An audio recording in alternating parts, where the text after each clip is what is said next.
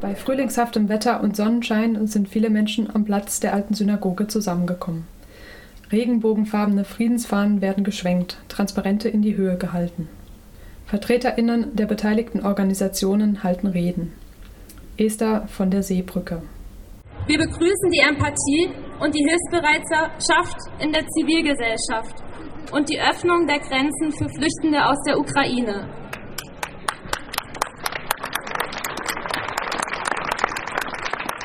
Das sind wichtige, richtige Schritte. Nur wenige hundert Kilometer von der polnisch-ukrainischen Grenze entfernt sieht die Situation komplett anders aus. Hier, an der Grenze zu Belarus, starben bereits Menschen auf der Flucht. An Erschöpfung, Kälte, Hunger und Durst. Die Menschen hier kommen aus dem Irak, Jemen, Syrien, Afghanistan und vielen afrikanischen Ländern.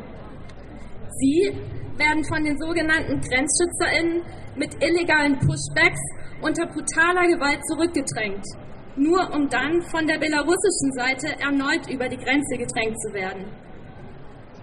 Für die EU wäre es ein leichtes, diese Menschen aufzunehmen. Doch sie bekommen nicht einmal die Chance, ihr Recht in Anspruch zu nehmen, einen Asylantrag zu stellen.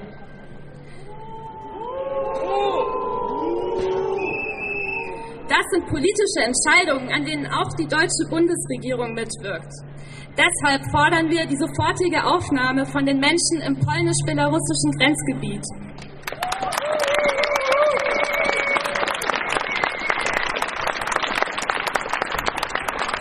Aktuell wird entlang der Grenze eine 186 Kilometer lange Mauer aus 50.000 Tonnen Stahl gebaut. Auch Wärmebild- und Nachtkameras sind im Einsatz. Dadurch bleiben den Menschen nur die noch gefährlicheren Routen durch sumpfige Urwälder. Wie kann es sein, dass so viele Ressourcen in den Schutz von Grenzen investiert werden und der Schutz von Menschen nicht nur nicht gefördert, sondern sogar auf brutale Weise verhindert wird? Als Hauptredner spricht Jürgen Kresslin. Es läuft etwas, was in Deutschland umstritten ist. Waffenlieferungen. Die EU finanziert im Rahmen der European Peace Facility im Moment für 1,5 Milliarden Euro Militärhilfe und Waffenlieferungen. Deutschland liefert Kleinwaffen, Haubitzen, Flugabwehrwaffen, Rüstungsgüter verschiedenster Art und Munition. Die stärken die Abwehrkraft der Ukraine und es gibt ja auch partiell Erfolge, militärische Erfolge. Und trotzdem sage ich, diese Hilfe ist kontraproduktiv. Sie schadet, weil Deutschland wird zur Kriegspartei, die NATO wird Kriegspartei und wir müssen uns nicht wundern, wenn das Folgen hat, wenn Russland sagt, Freunde, ihr seid Kriegspartei, jetzt dürfen wir auch aktiv werden, auch gegen euch. Und noch etwas, liebe Freunde und Freunde, wer Waffen liefert, ist raus aus dem Kreis derer, die Friedensgespräche organisieren. Es ist vorbei mit allen möglichen Friedensgespräch, die tatsächlich die Deutschen und der Franzosen, ich erinnere an das Normandie-Abkommen, geführt haben. Wir sind nicht mehr gefragt. Und wenn Herr Scholz sagt, ich verhandle mit Herrn Putin, dann wird Herr Putin sagen, ich verhandle nicht mit meinem Kriegsgegner. Und das ist der kapitale Fehler bei Rüstungsexporten. Man büxt sich raus aus der Verhandlungsposition und man macht sich zur Kriegspartei, eine Kriegspartei, die dann auch noch die Kontrolle über die Waffen verliert.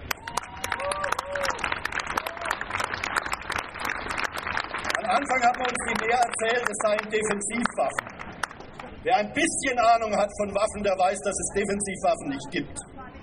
Man kann ein Gewehr gegen einen angreifenden Angreifer, Aggressor einsetzen. Man kann aber auch ein Gewehr einsetzen, um jemanden zu töten.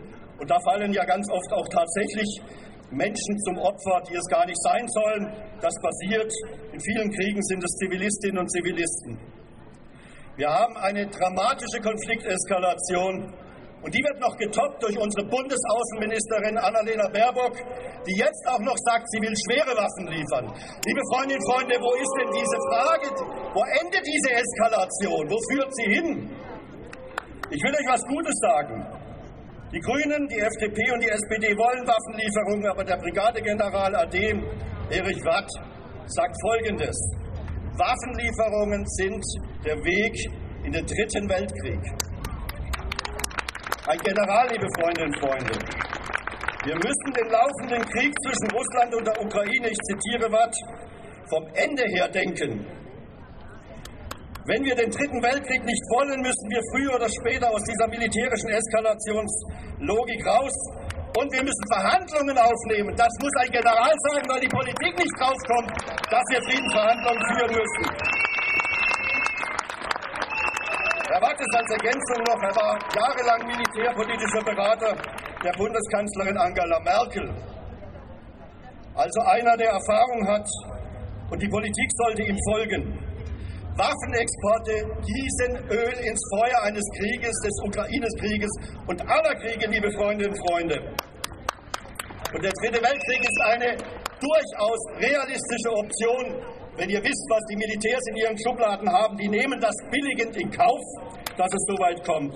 Wir fordern keine Waffenexporte in Kriegsgebiete, in Krisengebiete. Wir sagen Nein zu Rüstungsexporten.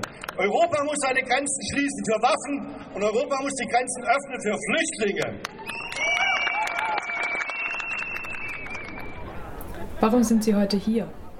Weil es mir wichtig ist, weil es mir wichtig ist einzustehen für den Frieden.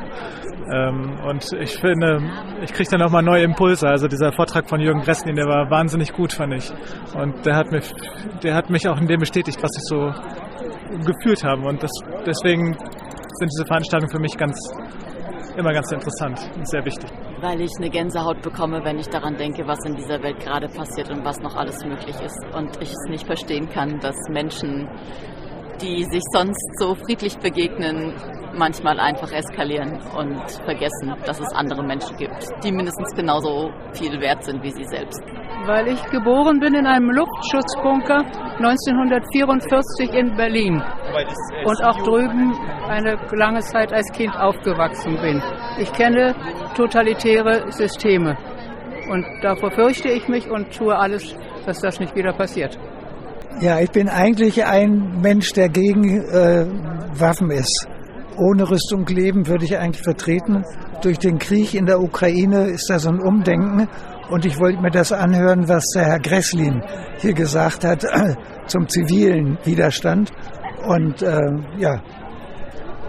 Ist das schlauer? Ist das schlauer? ja, das, ich glaube ihm nicht ganz, dass das so geht dass wenn, wenn man die Städte freiwillig räumt, also nicht kapituliert, aber räumt, und dann gehen die Russen rein und dann kommt der Widerstand der Bevölkerung als passiver Widerstand, das glaube ich, das lassen sich die Russen dann nicht gefallen.